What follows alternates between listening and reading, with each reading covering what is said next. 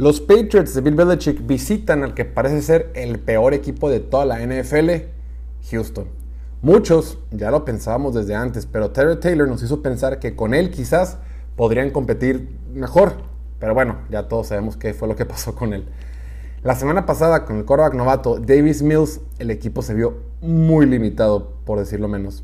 Es evidente que Davis Mills aún no está listo para la NFL. Tiene muy poca experiencia y simplemente se vio rebasado por lo que es una defensiva del fútbol americano profesional. Así de sencillo, o sea, es gacho. Recordemos que por ese motivo no fue seleccionado antes en el draft. Nadie dudaba de su talento, se dudaba de su experiencia y de su durabilidad, claro. Solo inició 11 partidos como titular en la universidad, ya que las lesiones fueron una constante. Sin embargo, el talento siempre ha estado ahí, solo le faltan repeticiones.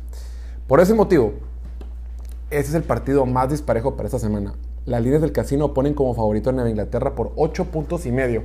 Y es que después de lo exhibido el fin de semana pasado, nadie confía en los Texans.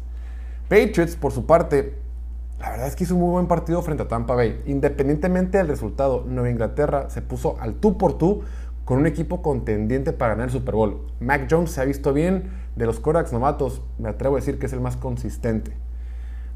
En mi opinión neta, yo creo que Bill Belichick ganó el juego de ajedrez, el juego táctico frente a Tom Brady. Simplemente Tampa Bay tiene mejores jugadores. Este encuentro se lo debe llevar el equipo visitante sin mayores complicaciones. Mi pronóstico es lo gana Patriots por 27 a 13.